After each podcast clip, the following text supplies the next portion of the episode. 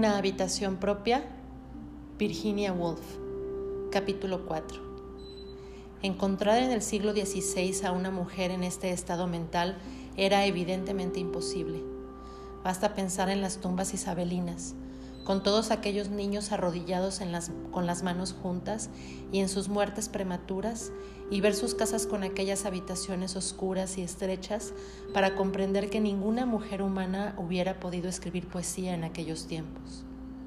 Pero sí cabía esperar que algo más tarde alguna gran dama aprovechara su relativa libertad y confort para publicar alguna cosa en su nombre, arriesgándose a que la tomaran por un monstruo. Los hombres, naturalmente, no son snobs, continué evitando con cuidado el feminismo acabado de Miss Rebecca West, pero por lo general acogen con simpatía los intentos poéticos de una condesa. Ya se supone que una dama con título se vería más alentada de lo que se hubiera visto en aquella época una Miss Austin o una Miss Bronte, desconocidas de todos. Pero también cabe suponer que debieron de perturbar su mente emociones impropias como el temor o el odio y que huellas de esas perturbaciones deben de, advertirse en sus poemas. Aquí tenemos a Lady Winchelsea, por ejemplo, tomando el libro de sus poemas. Nació en el año 1661. Era noble tanto de cuna como por su matrimonio. No tuvo hijos. Escribió poesía y basta abrir el libro de sus poemas para verle hervir de indignación acerca de la posición de las mujeres. Y así dice una parte del poema. Qué bajo hemos caído, caído por reglas injustas, necias por educación más que por naturaleza, privadas de todos los progresos de la mente. Se espera que carezcamos de interés, a ello se nos destina, y si una sobresale de las demás, con fantasía más cálida y por la ambición empujada, tan fuerte sigue siendo la facción de la oposición que las esperanzas de éxito nunca que las esperanzas de éxito nunca superan los temores. Claramente, su mente dista de haber consumido todos los obstáculos y haberse vuelto incandescente. Al contrario, toda clase de odios y motivos se queja, de queja los y la, la hostiga y la perturba. Ve a la especie humana dividida en dos bandos. Los hombres son la facción de la oposición, odia a los hombres y les teme porque tienen el poder de impedirle hacer lo que quiere, que es escribir. Otra parte de su poema. Ay, a la mujer que aprueba la pluma de la se le considera una criatura tan presuntuosa que ninguna virtud puede redimir su falta. Nos equivocamos de sexo, nos dicen, de modo de ser. La urbanidad, la moda, la danza, el bien vestir, los juegos son, las realizaciones que nos deben gustar. Escribir, leer, pensar o estudiar nublaría nuestra belleza. Nos haría perder el tiempo e interrumpir las conquistas de nuestro apogeo, mientras que la aburrida administración de una casa con criados, algunos la consideran nuestro máximo arte y uso. Aquí termina la parte del poema. Tiene que animarse a escribir suponiendo que lo que escribe nunca se publicará, apaciguar su espíritu con el triste canto. Canta para algunos amigos y para tus penas. No has sido destinada a los arbustos de laurel. Sean oscuras tus sombras y vives feliz en ellas. Y sin embargo, es evidente que si hubiese podido liberar su mente del odio y del miedo, no hubiese acumulado en ella la amargura y el resentimiento. El fuego ardería con calor dentro de ella. De vez en cuando brotan palabras de poesía pura. Y no compondré con sedas descoloridas, pálidamente, la rosa inimitable. Mr. Murray las alaba con razón y Pope se cree recordó y se apropió de estas otras. Ahora el junquillo vence el débil cerebro. Nos desmayamos bajo el aromático dolor. Es una lástima tremenda que una mujer capaz de escribir así, con una mente que la naturaleza hacía vibrar y daba a la reflexión, se viera empujada a la cólera y la amargura. Pero, ¿cómo hubiera podido evitarlo? Me pregunté, imaginando las burlas y las risas, las alabanzas de los aduladores, el escepticismo del poeta profesional. Debió de encerrarse en una habitación en el campo para escribir, desgarrada por la amargura y los escrúpulos, aunque su marido era la bondad en persona y su vida matrimonial una perfección. Digo, debió de, pues si se trata de encontrar datos sobre Lady Winchelsea, resulta, como de costumbre, que no se sabe casi nada de ella. Padeció terrible melancolía, cosa que nos podemos explicar al menos en parte cuando nos cuenta cómo, presa de ella, imaginaba mis, versos desacreditados y mi ocupación considera, considerada una locura inútil o una presunción culpable. Esta ocupación que la gente censura no parece haber sido más que la inofensiva actividad de vagabundear por los campos y soñar.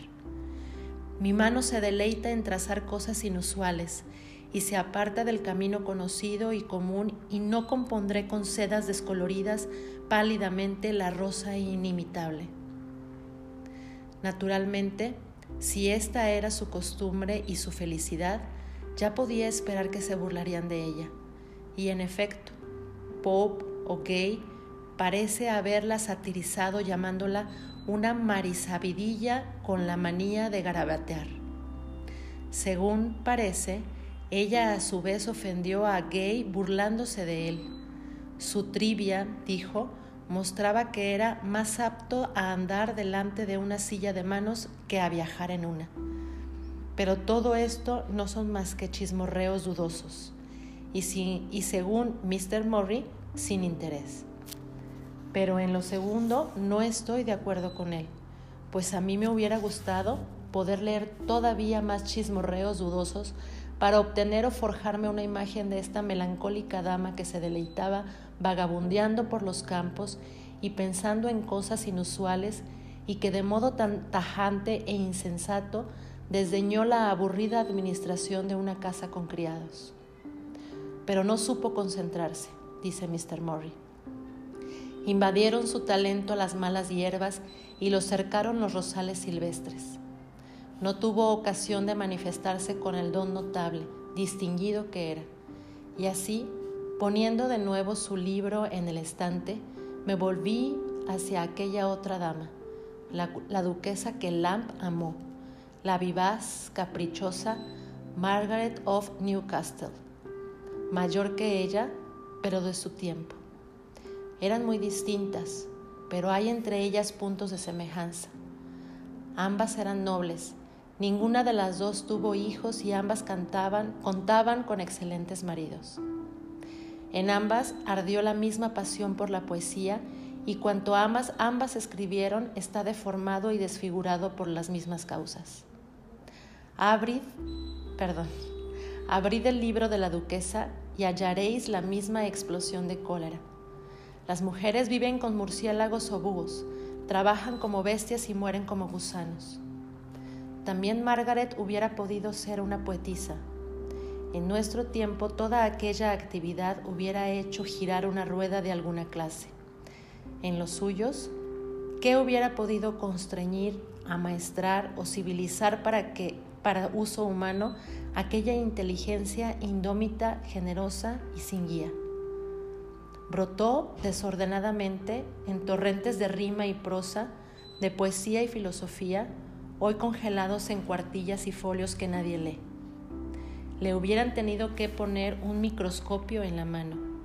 Le hubieran tenido que enseñar a mirar las estrellas y razonar científicamente.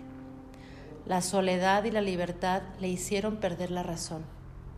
Nadie la controló, nadie la instruyó. Los profesores la adulaban. En la corte se burlaban de ella. Sir Egerton Brights se quejaba de su tosquedad, impropia de una hembra de alto rango educada en la corte. Se encerró sola en Welbeck. ¿Qué espectáculo de soledad y rebelión ofrece el pensamiento de Margaret Cavendish? Parece como si un pepino gigante hubiera invadido las rosas y los claveles del jardín y los hubiera ahogado. Es una lástima que la mujer que escribió, las mujeres mejor educadas son aquellas cuya mente es más refinada. Perdiera el tiempo garabateando tonterías y hundiéndose cada vez más en la oscuridad y la locura, hasta el punto que la gente se agrupa alrededor de su carroza cuando salía. Naturalmente, la loca duquesa se convirtió en el coco con que se asustaban las chicas inteligentes. Por ejemplo, recordé volviendo a poner a la duquesa en el, en el estante y abriendo las cartas de Dorothy Osborne, aquí estaba Dorothy escribiendo a Temple sobre un nuevo libro de la duquesa. No cabe duda de que la pobre mujer está un poco trastornada. Si no, no caería en la ridiculez de aventurarse a escribir libros. Y en verso además. Aunque me pasara semanas sin dormir, no llegaría yo a hacer tal cosa. Y así, Puesto que las mujeres sensatas y modestas no podían escribir libros, Dorothy, que era sensible y melancólica, el polo opuesto de la duquesa en temperamento, no escribió nada. Las cartas no contaban. Una mujer podía escribir cartas sentada a la cabecera de su padre enfermo. Podía escribirlas junto al fuego mientras los hombres charlaban sin estorbarles. Lo extraño, pensé ojeando, las cartas de Dorothy, es el talento que tenía esta muchacha inculta y solitaria para componer frases, evocar escenas. Escuchadla. Después de comer nos sentamos y charlamos hasta que se toca el tema de Mr. B. Y entonces me voy. Las, horas calurosas las paso leyendo y trabajando. Y allá a las seis o a las siete salgo a pasear por unos prados que hay junto a la casa y donde muchas mozuelas que guarda, guardaban corderos y vacas se sientan a la sombra a cantar baladas. Voy hacia ellas y comparo su voz y su belleza con las de las antiguas pastoras sobre las que he leído cosas y encuentro una gran diferencia. Pero, creo sinceramente que éstas son tan inocentes como pudieron serlo aquellas. Hablo con ellas y me entero de que para ser las muchachas más felices del mundo solo necesitas saber, saber que lo son. Muy a menudo, mientras conversamos, una de ellas mira a su alrededor y ve que sus vacas se meten en el campo de trigo y todas aquellas y todas ellas echan a correr como si tuvieran alas en los talones. Yo, que no soy tan ágil, me quedo atrás y cuando las veo llevar su ganado a casa, Pienso que va siendo hora de retirarme también. Después de cenar me voy al jardín o al borde de un riachuelo que pasa cerca y allí me siento y deseo que estés conmigo. Juraría que había en ella tela de escritora, pero aunque se pasara dos semanas sin dormir, no llegaría ella a hacer tal cosa. El que una mujer con mucho talento para la pluma hubiera llegado a convencerse de que escribir un libro era una ridiculez y hasta una señal de perturbación mental, permite medir la oposición que flotaba en el aire a la idea de que una mujer escribiera. Y así llegamos, proseguí, volviendo a colocar en el estante las cartas de Dorothy Osborne a Afra Ben. Y con Mrs. Ben doblamos una vuelta muy importante del camino. Dejamos atrás, encerradas en sus, en sus parques, en medio de sus cuartillas, a estas grandes damas solitarias que escribieron sin auditorio ni crítica, para su propio deleite. Llegamos a la ciudad y nos mezclamos en las calles con la gente corriente. Mrs. Ben era una mujer de la clase media con todas las virtudes plebeyas de humor, vitalidad y coraje. Una mujer obligada por la muerte de su marido y algunos infortunios personales a ganarse la vida con su ingenio Tuvo que trabajar con los hombres en pie de igualdad. Logró, trabajando mucho, ganar bastante para vivir.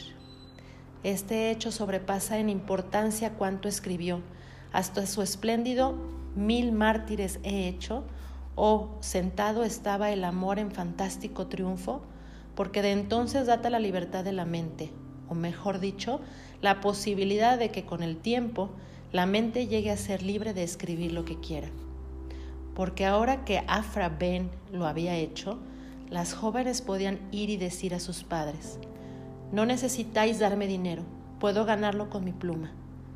Naturalmente, durante años, la respuesta fue, sí, llevando la vida de Afra Ben, mejor la muerte. Y la puerta se cerraba más deprisa que nunca. Este tema de interés profundo, el valor que le dan los hombres a la castidad femenina y su efecto sobre la educación de las mujeres, se ofrece aquí a la discusión y sin duda podría ser la base de un libro interesante si a alguna estudiante de Girton o Newham le interesara la empresa. Lady Dudley, sentada cubierta de diamantes entre los mosquitos de un páramo escocés, podría figurar en la portada. Lord Dudley dijo, The Times, el otro día, cuando murió Lady Dudley, hombre de gustos refinados y realizador de importantes obras. Era benevolente y generoso, pero caprichosamente despótico. Insistía en que su mujer vistiera siempre traje largo, hasta en el pabellón de casa más escondido de los Highlands. La cubrió de hermosas joyas. Le dio cuanto quiso, salvo el menor grado de responsabilidad. Luego, Lord Dudley tuvo un ataque y ella le cuidó, y de ahí en adelante administró sus propiedades con suprema competencia. Pero volvamos a lo que nos ocupa. Afra Byrne probó que era posible ganar dinero escribiendo, mediante el sacrificio quizá de algunas cualidades agradables, y así, poco a poco, el escribir dejó de ser señal de locura y perturbación mental, y adquirió importancia práctica. Podía morirse el marido o algún desastre podría coger a la familia. Al ir avanzando el siglo XVIII, cientos de mujeres se pusieron a aumentar sus alfileres o, o ayudar a sus familias apuradas haciendo traducciones o escribiendo innumerables novelas malas que no han llegado siquiera a incluirse en los libros de texto, pero que todavía pueden encontrarse en los puestos de libros de Lance de, Lance de Sharing Crossroads. La extrema actividad mental que se produjo entre las mujeres a finales del siglo XVIII, las charlas y reuniones, los ensayos sobre Shakespeare, la traducción de los clásicos, se basaba en el sólido hecho de que las mujeres podían ganar dinero escribiendo. El dinero dignifica lo que es frívolo si no está pagado. Quizás seguía estando de moda burlarse de las maris, marisabidillas con la manía de garabatear, pero no se podía negar que podían poner dinero en su monedero. Así pues, a finales del siglo XVIII se produjo un cambio que yo, si volviera a escribir la historia, trataría más extensamente y consideraría más importante que las cruzadas o las guerras de las rosas. La mujer de la clase media empezó a escribir, porque si orgullo y prejuicio tiene alguna importancia, si Middle, Middlemarch y cumbres borrascosas tienen alguna importancia, entonces tienen más importancia que lo que es posible demostrar en un discurso de una hora el hecho de que las mujeres en general, no solo la aristócrata solitaria, encerrada en su casa de campo, se pusieran a escribir. Sin estas predecedoras, predecesoras, perdón, ni Jane Austen, ni las Bronte, ni George Eliot hubieran podido escribir, del mismo modo que Shakespeare no hubiera podido escribir sin Marlowe, ni Marlowe sin Chaucer, ni Chaucer sin aquellos poetas olvidados que pavimentaron el camino y domaron el salvajismo natural de la lengua. Porque las obras maestras no son realizaciones individuales y solitarias, son el resultado de muchos años de pensamiento común, de modo que a través de la voz individual habla la experiencia de la masa. Jane Austen hubiera, hubiera debido colocar una corona sobre la tumba de Fanny Burney y George Eliot rendir homenaje a la robusta sombra de Elisa Carter. La valiente anciana cató una campana a la cabecera de su cama para poder despertarse temprano y estudiar griego. Todas las mujeres juntas deberían escuchar flores sobre la tumba de Afra Ben que se encuentran, que se encuentra escandalosa, pero justamente en Westminster Abbey, porque fue ella quien conquistó para ellas el derecho de decir lo que les parezca.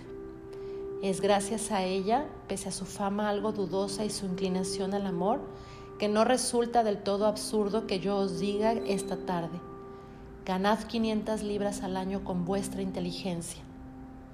Llegamos pues a los, comienzos del siglo XIX y por primera vez hallé estantes enteros de libros escritos por mujeres.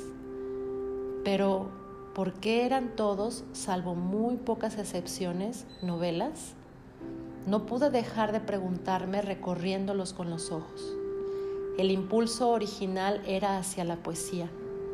El jefe supremo de la canción era un poetisa.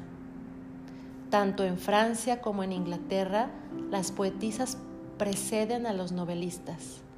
Además, pensé, mirando los cuatro nombres famosos, ¿qué tenía George Eliot en común con Emily Brontë? ¿No es acaso sabido que Charlotte Brontë no entendió en absoluto a Jane Austen? Salvo por el hecho, sin duda importante, de que ninguna de ellas tuvo hijos, no hubieran podido reunirse en una habitación cuatro personajes más incongruentes hasta el punto que siente uno la tentación de inventar una reunión y un diálogo entre ellas. Sin embargo, alguna fuerza extraña las empujó a todas cuando escribieron a escribir novelas. ¿Tenía esto algo que ver con ser de la clase media? Me pregunté, o con el hecho que Miss Davis debía demostrar tan brillantemente algo más tarde de que a principios del siglo XIX las familias de la clase media no contaban más que con una sola sala de estar común a todos los miembros de la familia? Una mujer que escribía tenía que hacerlo en la sala de estar común. Y, como, lamentó con tanta vehemencia Miss Nightgate, las mujeres nunca disponían de media hora que pudieran llamar suya. Siempre las interrumpían de todos modos, debió de ser más fácil escribir prosa o novelas en tales condiciones que poemas o una obra de teatro. Requiere menos concentración. Jane Austen escribió así hasta el final de sus días. Que, que pudiera realizar todo esto, escribe su sobrino en sus memorias, es sorprendente, pues no contaba con un despacho propio donde retirarse y la mayor parte de su trabajo debió de hacerlo en la sala de estar común, expuesta a toda clase de interrupciones. Siempre tuvo buen cuidado de que no sospecharan sus ocupaciones los criados, ni las visitas, ni nadie ajeno a su círculo familiar. Jane Austen escondía sus manuscritos o los cubría con una secante.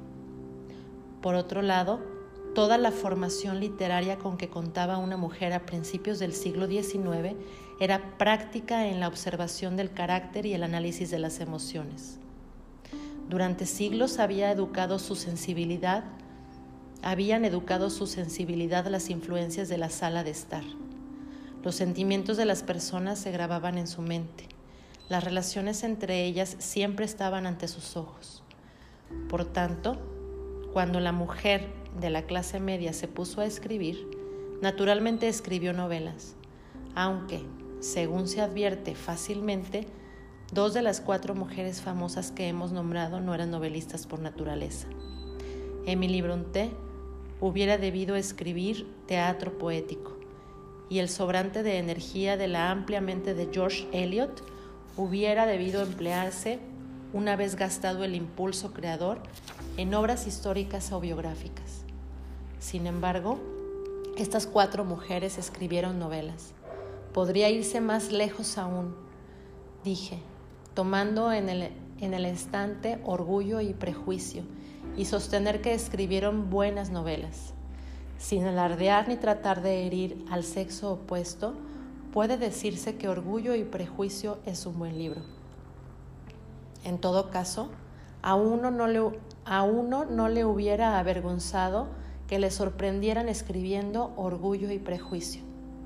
No obstante, Jane Austen se alegraba de que chirriara el gozne de la puerta para poder esconder su manuscrito antes de que entrara nadie. A los ojos de Jane Austen había algo vergonzoso en el hecho de escribir Orgullo y Prejuicio. Y me pregunto, ¿hubiera sido Orgullo y Prejuicio una novela mejor si a Jane Austen no le hubiera parecido necesario esconder su manuscrito para que no lo vieran las visitas? Leí una página o dos para ver, pero no pude encontrar señal alguna de que las circunstancias en que escribió el libro hubieran afectado en absoluto su trabajo. Este es, quizás, el mayor milagro de todos. Había, alrededor del año 1880, una mujer que escribía sin odio, sin amargura, sin temor, sin protestas, sin sermones. Así es como escribió Shakespeare, pensé mirando a Antonio y Cleopatra, y cuando la gente compara a Shakespeare y a Jane Austen, quizá quiere decir que las mentes de ambos habían quemado todos los obstáculos y por este motivo no conocemos a Jane Austen ni conocemos a Shakespeare. Y por este motivo Jane Austen está presente en cada palabra que escribe y Shakespeare también. Si Jane Austen sufrió en algún modo por culpa de las circunstancias, fue de la estrechez de la vida que le impusieron. Una mujer no podía entonces ir sola por las calles. Nunca viajó, nunca cruzó Londres en omnibus ni almorzó sola en una tienda. Pero quizá por carácter, Jane Austen no solía desear lo que tenía. Su talento y su modo de vida se acoplaron perfectamente pero dudo de que este fuera el caso de Charlotte Bronte, dije abriendo Jane Eyre y pasándolo y posándolo al lado de Orgullo y Prejuicio. Lo abrí en el capítulo 12 y detuvo mi mirada la frase, quien quiera censurarme que lo haga. ¿Qué le reprochaban a Charlotte Bronte? me pregunté. Y leí que Jane Eyre Solía subir al tejado cuando Mrs. Fairfax estaba haciendo jaleas y miraba por encima de los campos hacia las lejanías. Y entonces suspiraba y esto es lo que le reprochaban. Entonces suspiraba por tener un poder de visión que sobrepasara aquellos límites, que alcanzara el mundo activo, las ciudades, las regiones llenas de vida de las que había oído hablar, pero que nunca había visto deseaba más experiencia práctica de, lo, de, la que pues, poseía, más contacto con la gente de mi especie, trato con una variedad de caracteres mayor de la que se hallaba allí a mi alcance. Valoraba lo que había de bueno en Mrs. Fairfax y lo que había de bueno en Adela, pero creía en la existencia de formas distintas y más vívidas de bondad y aquello en lo que se creía deseaba tenerlo. ¿Quién me censura? Muchos, no cabe duda, y me llamarán descontenta. No podía evitarlo. La inquietud formaba parte de mi carácter. Me agitaba a veces hasta el dolor. En vano, decir que los humanos deberían estar satisfechos con la quietud, necesitan acción, y si no la encuentran, la fabrican. Son millones los que se hallan condenados a un destino más tranquilo que el mío y millones los que se rebelan en silencio contra su suerte. Nadie sabe cuántas rebeliones fermentan en las aglomeraciones humanas que pueblan, que pueblan la tierra. Se da por descontado que en general las mujeres son muy tranquilas, pero las mujeres sienten lo mismo que los hombres necesitan ejercitar sus facultades y disponer de terreno para sus esfuerzos lo mismo que sus hermanos. Sufren de las restricciones demasiado rígidas, de un estancamiento demasiado absoluto, exactamente igual que sufrirían los hombres en tales circunstancias. Y denota estrechez de miras por parte de, las, de sus semejantes más privilegiados al decir que deberían limitarse a hacer postres y hacer calcetines, a tocar el piano o bordar bolsos. Es necio condenarlas y burlarse de ellas cuando tratan de hacer algo más o aprender más cosas de las que la costumbre ha declarado necesarias para su sexo. Cuando me encontraba así sola, más de una vez oí, oía la risa de Grace Poole. Una interrupción un poco abrupta, pensé. Es penoso tropezar de pronto con Grace Poole. Perturba la continuidad. Se diría, proseguí, posando el libro junto a Orgullo y Prejuicio, que la mujer que escribió estas páginas era más genial que Jane Austen. Pero si uno las lee con cuidado, observando estas sacudidas, esta indignación, comprende que el genio de esta mujer nunca logrará manifestarse completo e intacto. En sus libros habrá deformaciones y desviaciones. Escribirá con furia en lugar de escribir con calma. Escribirá alocadamente en lugar de escribir con sensatez. Hablará de sí misma en lugar de hablar de sus personajes. Está en guerra contra su, su suerte. ¿Cómo hubiera podido evitar morir joven, frustrada y contrariada? Me entretuve un momento, no pude impedírmelo, con la idea de lo que hubiera ocurrido si Charlotte Brontë hubiese tenido, pongamos, 300 libras al año. Pero la insensata vendió de una sola vez sus novelas por 1.500 libras. Si hubiera tenido si hubiera tenido más conocimiento del mundo activo y de las ciudades y de las regiones llenas de vida, más experiencia práctica, si hubiera tenido contacto con gente de su tipo y tratado a una variedad de caracteres. Con, este, con estas palabras señala ella misma no solo exactamente sus propios defectos de novelista, sino los de su sexo en aquella época. Sabía mejor que nadie cuantísimo se hubiese beneficiado su genio si no lo hubiese desperdiciado en contemplaciones solitarias de los campos distantes si le hubieran sido otorgadas, otorgados la experiencia, el contacto con el mundo y los viajes. Pero no le fueron otorgados, le fueron negados.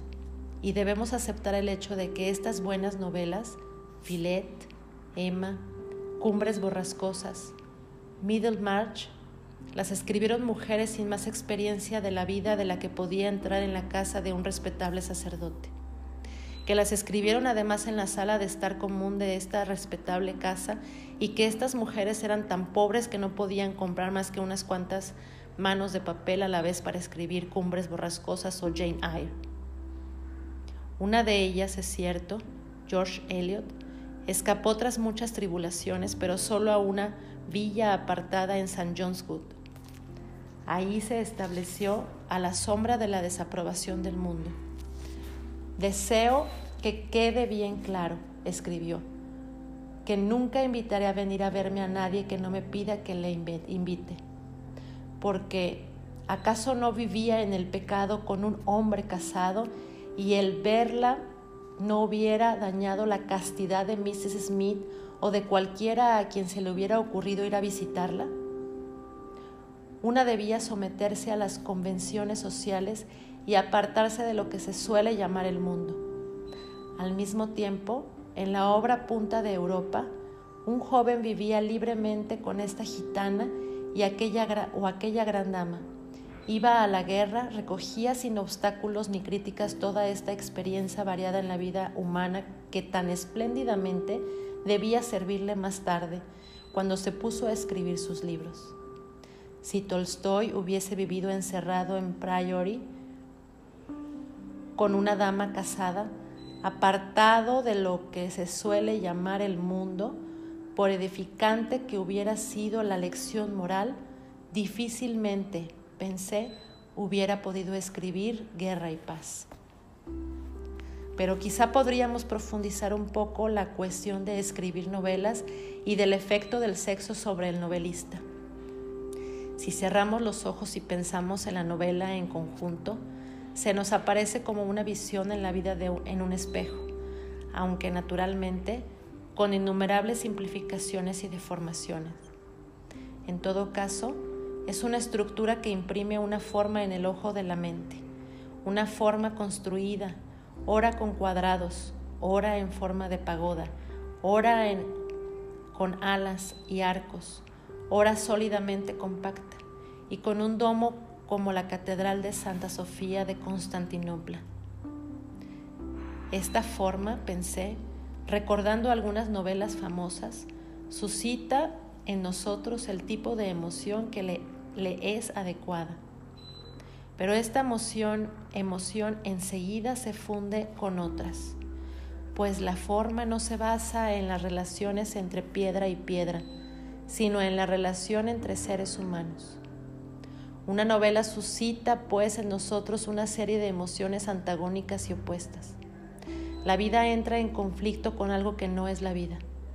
De ahí la dificultad de llegar a, acuerdo alguno sobre las novelas y la influencia inmensa que nuestros prejuicios personales tienen sobre nosotros. Por un lado, sentimos que tú debes vivir y caeré en la desesperación más honda. Por otro lado, sentimos que, pobre Juan, debes morir, pues la forma del libro lo requiere. La vida se halla en conflicto con algo que no es la vida. Por tanto, ya que en parte es la vida, como la vida la juzgamos, como la vida lo juzgamos. Jaime es la clase de hombre que más odio, dice uno. O esto es un fárrago absurdo, nunca podría sentir algo parecido yo mismo. Toda la estructura es evidente si se piensa en las novelas famosas, es de una complejidad infinita, porque está hecha de muchos juicios, muchas distintas clases de emoción. Lo sorprendente es que un libro así compuesto se aguante en pie más de un año o dos, o le diga al lector inglés lo que le dice al lector ruso o chino. Pero algunos se aguantan de modo notable, y lo que los aguanta en pie en estos raros casos de supervivencia, pensando en guerra y paz, es algo que llamamos integridad, aunque no tiene nada que ver con el pagar las facturas o el comportarse honorablemente en una emergencia. Lo que entendemos por integridad, en el caso de un novelista, es la convicción que experimentamos de que nos dice la verdad.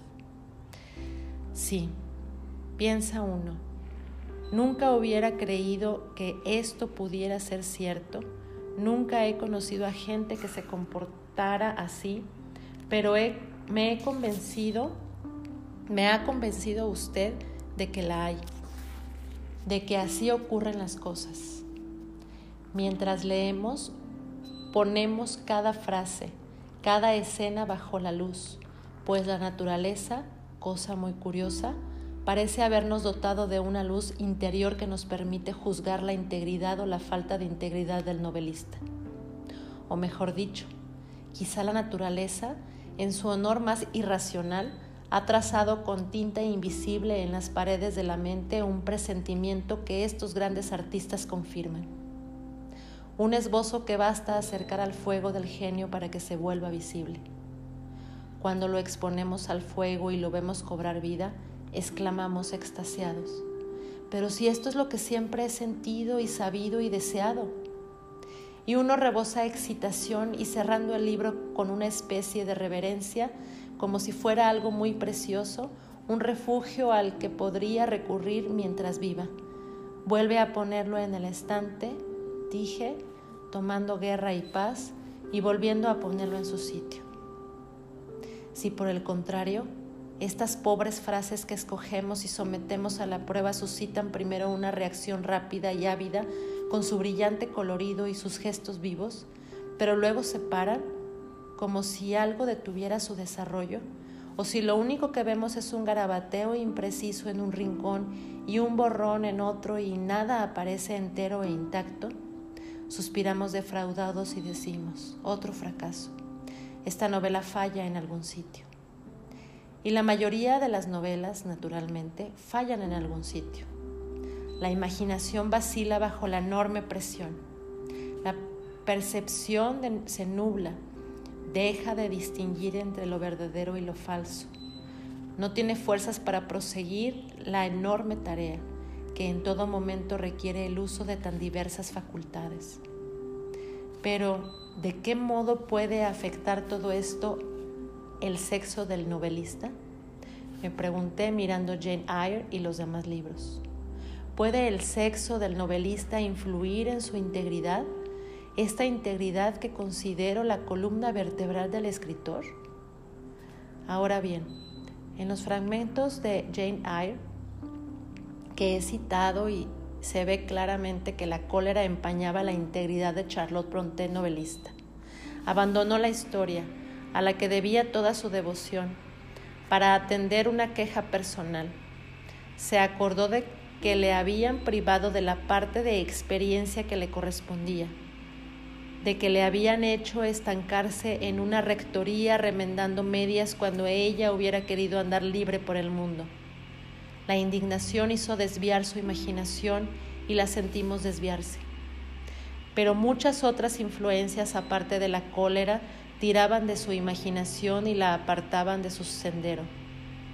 La ignorancia, por ejemplo. El retrato de, de Rochester está trazado a ciegas. Sentimos en él la influencia del temor, del mismo modo que percibimos constantemente en la obra de Charlotte Brontë una acidez resultado de la opresión, un sufrimiento enterrado que late bajo la, la pasión un rencor que contrae aquellos libros, por espléndidos que sean, con un espasmo de dolor.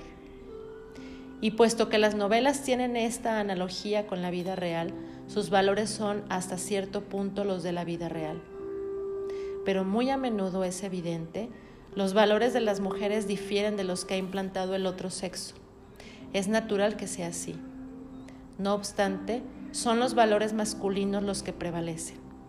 Hablando crudamente, el fútbol y el deporte son importantes. La adoración de la moda, la compra de vestidos, triviales. Y estos valores son inevitablemente transferidos de la vida real a la literatura. Este libro es importante. El crítico da por descontado porque trata de la guerra. Este otro es insignificante porque trata de los sentimientos de mujeres sentadas en un salón. Una escena que transcurre en un campo de batalla es más importante que una que transcurre en una tienda. En todos los terrenos y con mucha más sutileza persiste la diferencia de valores. Por tanto, toda la estructura de las novelas de principios del siglo XIX escritas por mujeres las trazó una mente algo apartada de la línea recta, una mente que tuvo que alterar la clara visión de deferencia a una autoridad externa. Basta hojear aquellas viejas novelas olvidadas y escuchar el tono de voz en que están escritas para adivinar que el autor era objeto de críticas. Decía tal cosa con fines agresivos, tal otra con fines conciliadores. Admitía que era solo una mujer o protestaba que valía tanto como un hombre. Según su temperamento, reaccionaba ante la crítica con docilidad y modestia o con cólera y énfasis no importa cuál, estaba pensando en algo que no era la obra en sí. Desciende su libro sobre nuestras cabezas. En su centro hay un defecto. Y pensé en todas las novelas escritas por mujeres que se hallaban desparramadas como manzanas picadas en un vergel por las librerías de Lance londinense las había podrido este defecto que tenían en el centro.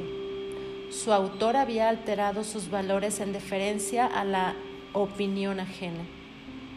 Pero debió de serles imposible a las mujeres no oscilar hacia la derecha o la izquierda. Qué genio, qué integridad debieron de necesitar frente a tantas críticas en medio de aquella sociedad puramente patriarcal para aferrarse sin apocarse a la cosa tal como la veían. Solo lo hicieron Jane Austen y Emily Brontë. Esto añade una pluma, quizá la mejor, a su tocado. Escriben como escriben las mujeres, no como escriben los hombres. De todos los miles de mujeres que escribieron novelas en aquella época, solo ellas desoyeron por completo la perpetua amonestación del eterno pedagogo, escribe esto y piensa lo otro. Solo ellas fueron sordas a aquella voz persistente, ora quejosa, ora condescendiente, ora dominante, ora ofendida, ora chocada, ora furiosa, ora avuncular, aquella voz que no puede dejar en paz a las mujeres, que tiene que meterse con ellas como una institutriz demasiado escrupulosa, conjurándolas como Sir Egerton Brights, de que sean refinadas, mezclando hasta en la crítica poética la crítica sexual, invitándolas si quieren ser buenas y generosas y ganar, supongo, un premio reluciente, a no sobrepasar ciertos límites que al caballero en cuestión le parecían adecuados. Las mujeres novelistas deberían solo aspirar a la excelencia, reconociendo valientemente las limitaciones de su sexo. Esto resume el asunto si os digo ahora, lo que sin duda os sorprenderá, que esta frase no fue escrita en agosto de 1828, sino en agosto de 1928. Estaréis de acuerdo conmigo en que, por deliciosa que ahora nos parezca, no deja de representar un sector de la opinión.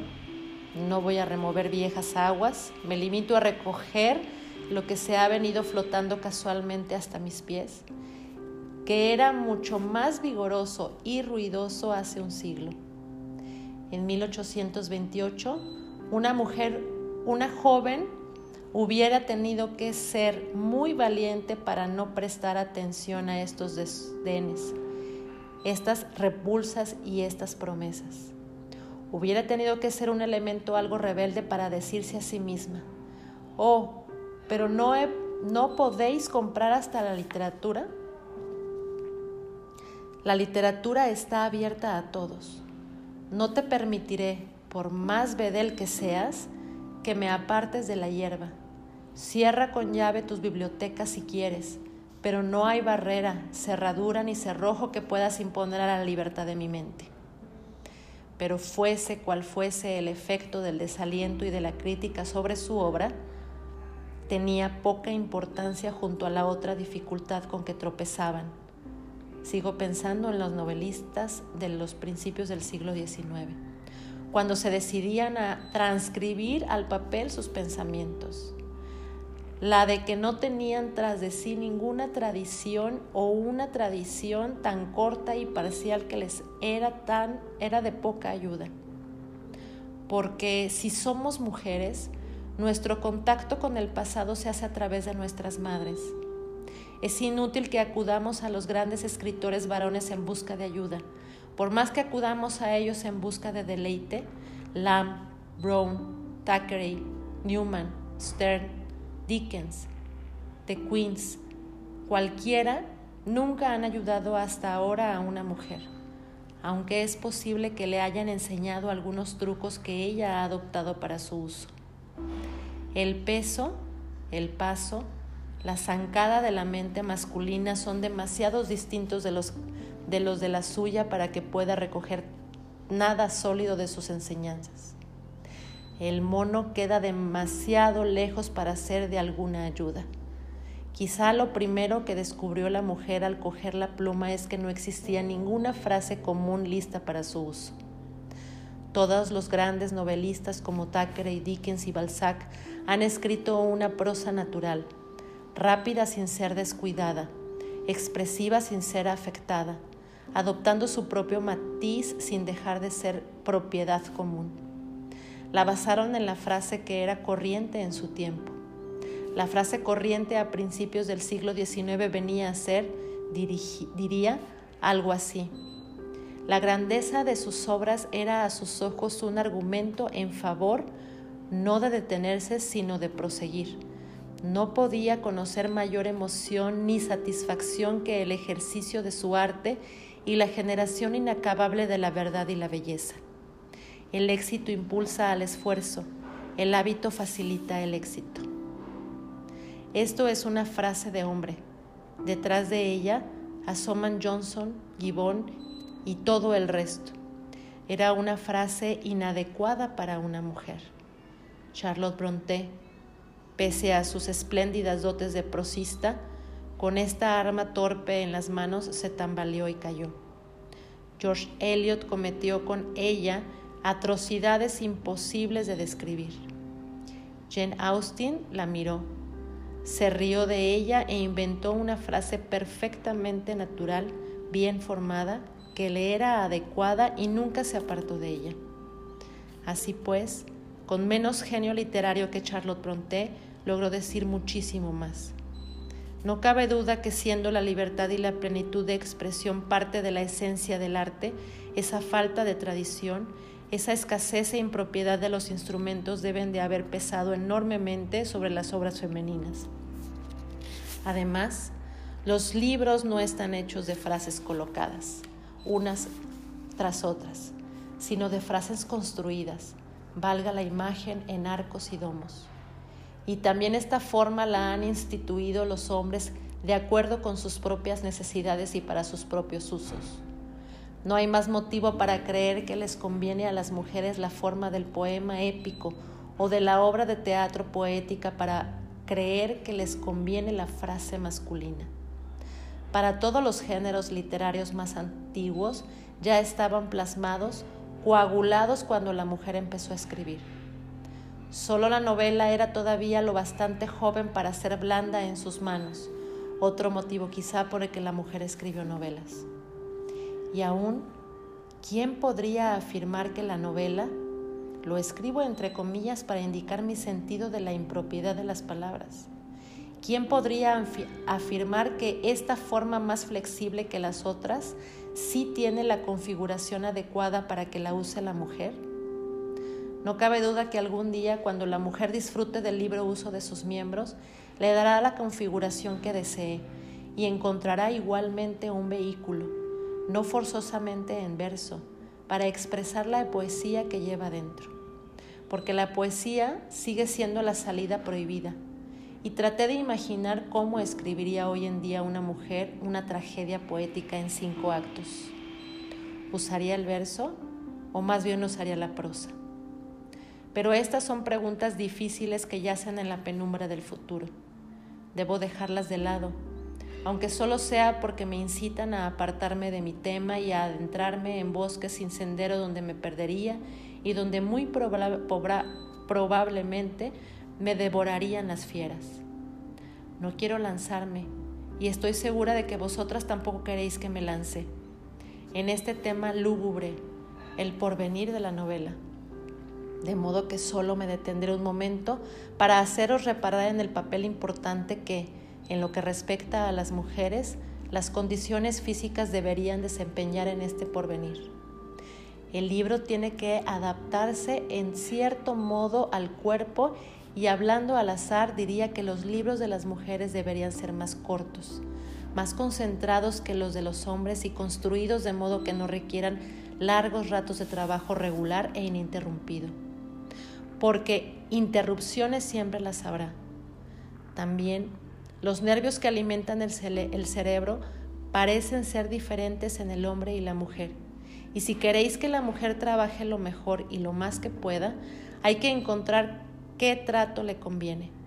Saber si estas horas de clase, por ejemplo, que establecieron los monjes, supongo, hace cientos de años, les convienen. Cómo alternar, perdón, cómo alternar el trabajo y el descanso. Y por descanso no entiendo el no hacer nada, sino el hacer algo distinto. ¿Y cuál debería de ser esta diferencia? Habría que discutir y descubrir todo esto. Todo ello forma parte del tema de las mujeres y la novela. Y sin embargo, proseguía acercándome de nuevo a los estantes, donde encontraré este estudio detallado de la psicología femenina hecho por una mujer? Si por las mujeres no puede si porque las mujeres no pueden jugar al fútbol no les van a permitir que practiquen la medicina. Afortunadamente mis pensamientos tomaron aquí otro rumbo.